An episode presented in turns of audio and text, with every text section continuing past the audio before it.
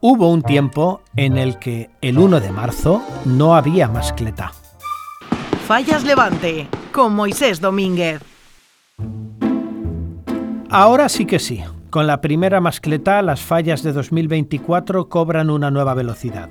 Unas fiestas que están marcadas por la anomalía que supone celebrar este mismo fin de semana unos actos que debían suponer el pórtico previo, como son los de la jornada de Macro Despertá, entrada de bandas y crida. A fuerza de vivirlo, hemos normalizado el calendario que incluye iniciar los disparos el 1 de marzo. Pero no se crean que esto siempre ha sido así, ni en el fondo del calendario ni en la forma de celebrarlo. Este 1 de marzo, con su palco, su señor Pyrotechnic, incluso con esa mascleta previa que de vez en cuando nos encontramos en marzo, no siempre ha sido así. Echemos la vista atrás a tan solo una generación. Una generación porque, por elegir una fecha, me referiría a 1986. Falleras mayores María José Herrero y Patricia Sanz.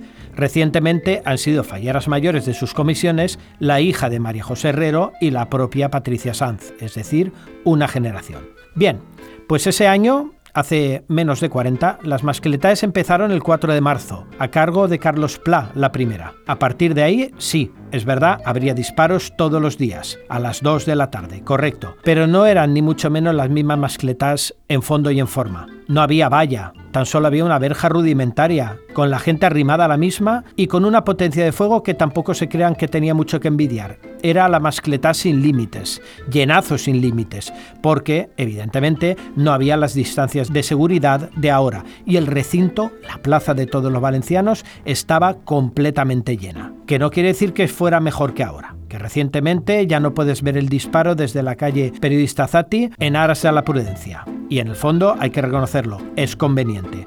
Más vale que no pensemos que en condiciones mínimas de racionalidad, la plaza del ayuntamiento no es el sitio más recomendado para semejantes barbaridades pirotécnicas. Es un lujo que afortunadamente pervive. También os puedo contar que aquellos palcos no eran iguales. Solo se parecían en que estaban cubiertos por la tela metálica de toda la vida. Pero no acudía ni mucho menos la misma cantidad de gente. Falleras mayores y cortes sí iban, pero de particular, y, o a veces de particular con los moños. Eh, no había zona de prensa, eh, pero estaban los fotógrafos. Mm, ni siquiera al principio se recurría al señor Pyrotechnic. Tampoco subían los pirotécnicos a saludar. En todo caso, y aquello tenía su aquel, bajaba la comitiva a pie de plaza en el caso de que se considerara que el disparo había merecido la pena. Una forma muy poco sutil de decir, tu disparo sí, pero el de ayer no. Me sirve además para recordar, ya que estamos, que no hace tanto tiempo, una generación, como os digo, las fechas eran muy, muy, pero muy diferentes en el programa de festejos. Por ejemplo, las exaltaciones en este año fueron el 17 de febrero, lunes, y el 23 de febrero. El intercambio de fotos, 23 de febrero y 1 de marzo. La crida, el 2 de marzo. ¿Veis, por cierto, cómo se puede hacer en, pleno mes de marzo y no se cae el mundo? Ojo con la exposición del Ninot, que esto son palabras mayores. Inauguración el 4 de marzo, en la lonja y con su mascleta que se disparaba en la propia plaza del Mercado Central y el público eran las falleras mayores y las cortes agolpadas en las escaleritas de la lonja. Aún el 8 de marzo había una cabalgata del reino, algo que a los jóvenes de ahora ya seguramente no les suena, y que era pues un desfile folclórico con su punto o sus puntos de Coent hasta que le incluyeron países invitados. La semana de Fallera sí que era prácticamente igual, porque los tiempos los marca la planta de las fallas y por entonces eran el 15 y el 16, como ahora, que no siempre ha sido así.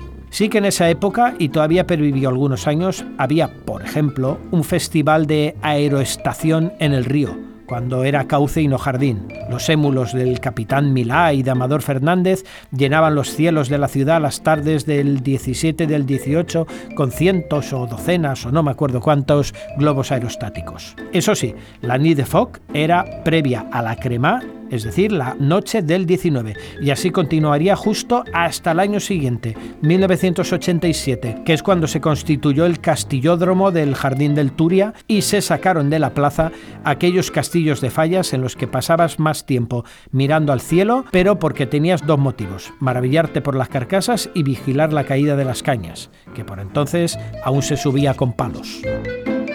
He repasado la lista de miembros de la Junta Central Fallera de aquella época. Todavía perviven dos históricos, Pepe García Bosch y Olegario Sales. Algún día me refrescaré la memoria con ellos para que me cuenten más cosas de un tiempo que da la sensación que fue en otra vida. Opina, que algo queda.